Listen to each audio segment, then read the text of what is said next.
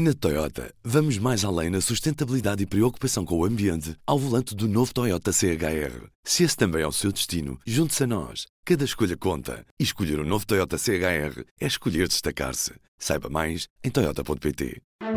Do público, este é o P24. O preço do azeite aumenta mais em Portugal do que no resto da União Europeia. Por que é que o azeite está tão caro?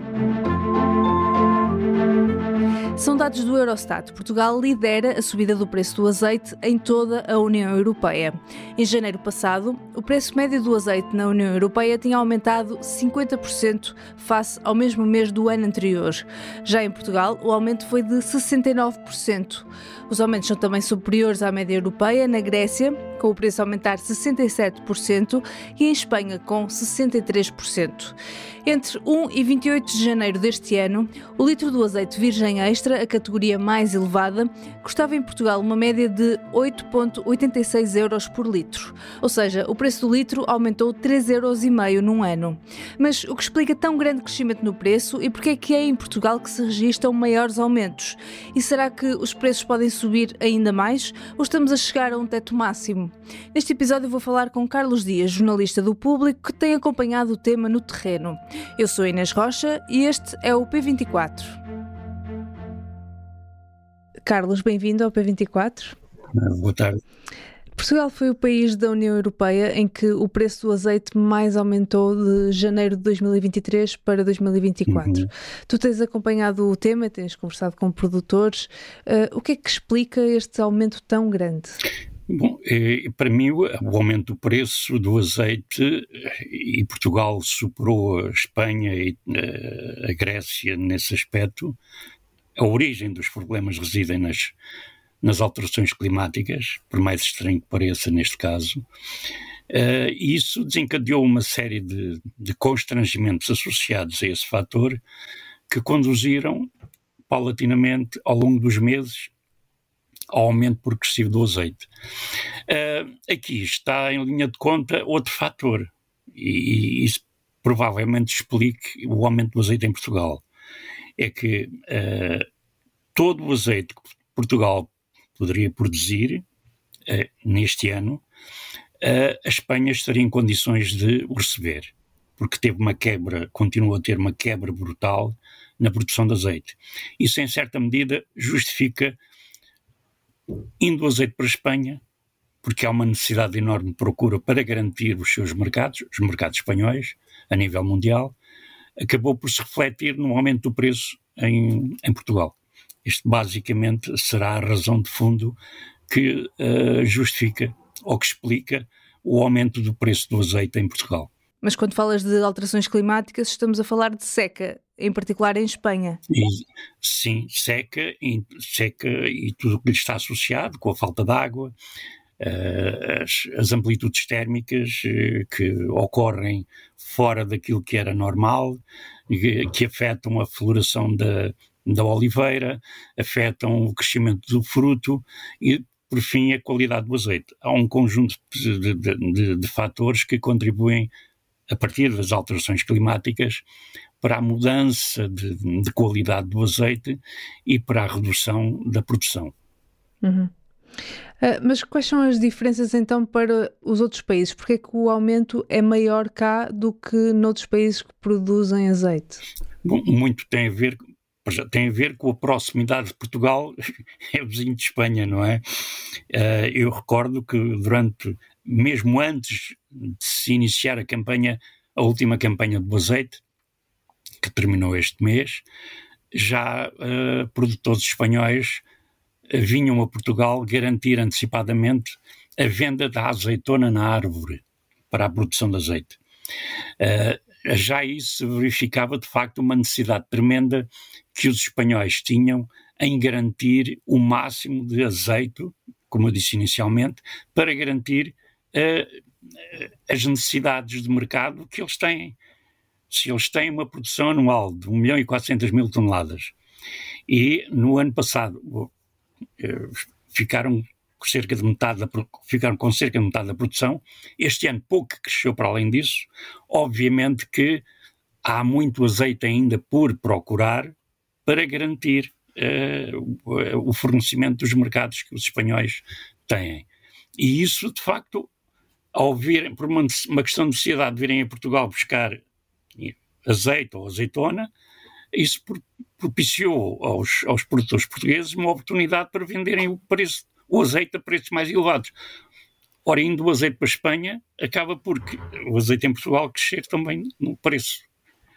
Foi para a Espanha, a exportação, o azeite cresce em Portugal. O preço do azeite cresce em Portugal, obviamente, como se tem verificado sempre. Uhum. Isto tem sido positivo também para os produtores portugueses que estão a vender a um preço a que nunca venderam. Sim, sem dúvida. Nunca se viu nada assim. Eles próprios reconhecem que isto é um andouro para eles, mas ao mesmo tempo vivem uh, com alguma apreensão. Basta que o mercado espanhol uh, normalize para que o preço venha por aí abaixo. Em vez dos oito, dos nove, eu penso que os, os valores que uh, o Sistema de Informação de Mercados Agrícolas de, de 25 de Fevereiro, que é, já, o azeite extra virgem estava a 9,43€. É, é evidente que isto, no, com o mercado normalizado, o, este não será o preço do azeite. Há dois anos era a 3,80 cêntimos há dois anos. Portanto, se vê que no espaço de dois anos, associado às más colheitas, o preço do azeite subiu brutalmente, não é? Se normalizar o mercado, a produção de azeite em Espanha, obviamente que os preços vêm por aí abaixo e tudo volta à, à normalidade. Isso já não têm, os produtores portugueses já não têm a possibilidade de ganhar tanto dinheiro como estão a ganhar este ano. Mas qual é que é a perspectiva para os próximos meses? Porque, tendo em conta a seca que também estamos a viver este ano uh, no sul do país, temos aqui o risco de faltar azeite também em Portugal? Uh, o azeite uh, faltar não faltará, porque ao mesmo tempo que o preço sobe, reduz, a, reduz o consumo. Isso é outro aspecto que está associado a isto. As pessoas, a partir do momento que o preço sobe, consomem menos azeite. Portanto, aqui acabam as coisas por uh, haver um certo equilíbrio. Uh, faltar azeite não vai faltar, porque uh, em Portugal as reservas de azeite não. Este ano a produção andou por volta de 140 mil toneladas, enquanto Portugal as necessidades de azeite andam aí por volta das 90 mil toneladas. É evidente que a grande parte da produção portuguesa, a maior parte dela é por exportação, não é? E, e Portugal depois acaba por importar eh, azeite de outras origens, nomeadamente de Espanha. O, o negócio à volta do azeite funciona assim. Uh, mas de qualquer das formas, uh, faltar azeite, penso que não acontecerá isso. O preço continua a ser elevado se as condições climáticas continuarem a, a registar-se desta forma.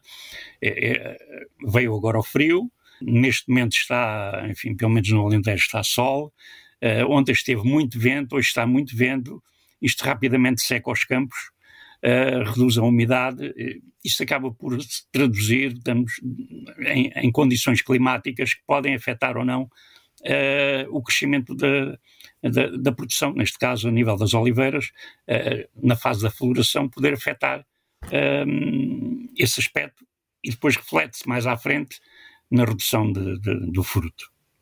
Isso tem uhum. a ver com, com, o que venha a seguir nos próximos meses, se uh, a temperatura ambiente, se não tivermos uh, temperaturas elevadas, se não tivermos geadas, é evidente que a, a floração decorrerá normalmente e a produção será recuperada. Depois de dois anos de produção baixa, espera-se que haja uma maior produção. E sendo assim, eh, estamos a ir em, a, a caminho do, da normalização do mercado. Então a expectativa é que o preço venha a baixar nos próximos sim, meses. Sim, sim, sim. sim.